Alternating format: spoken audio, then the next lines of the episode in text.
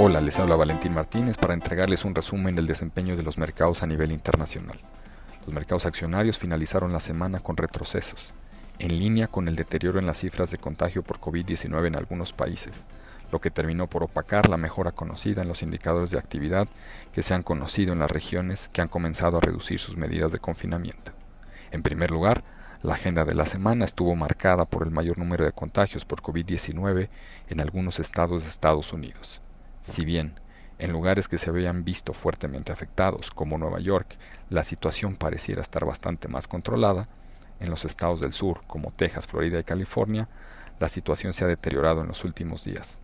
destacando el mayor registro de personas que se han contagiado con la enfermedad,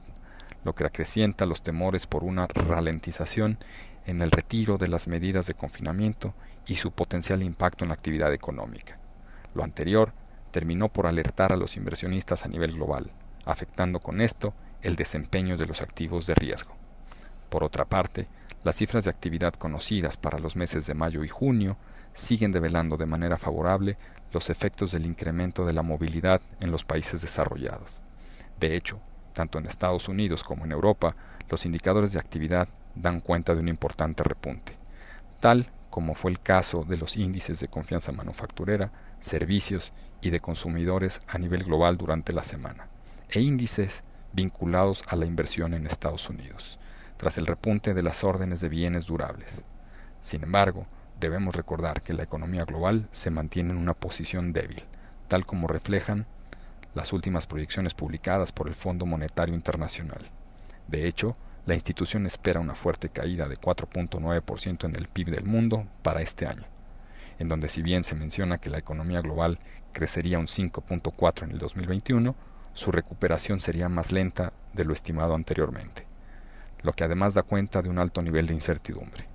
Con esto, los mercados accionarios presentaron de manera agregada retrocesos durante la semana, los cuales estuvieron liderados por la baja en las bolsas desarrolladas.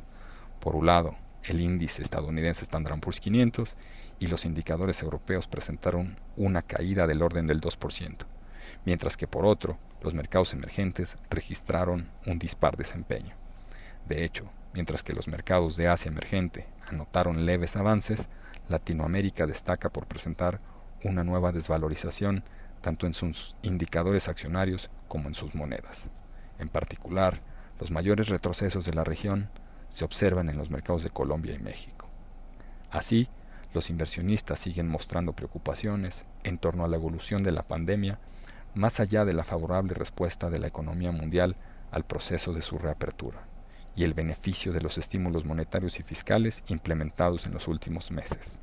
Además, durante la próxima semana, el mercado estará atento a la publicación de cifras de empleo en Estados Unidos y la eurozona, mientras que en los mercados emergentes se publicarán indicadores de confianza manufacturera en China, cifras de producción industrial y ventas de comercio en Brasil, México y Chile, mientras que el Banco Central de Colombia sostendrá su reunión mensual de política monetaria. Los invitamos a estar atentos a nuestras publicaciones y a seguir nuestras redes sociales.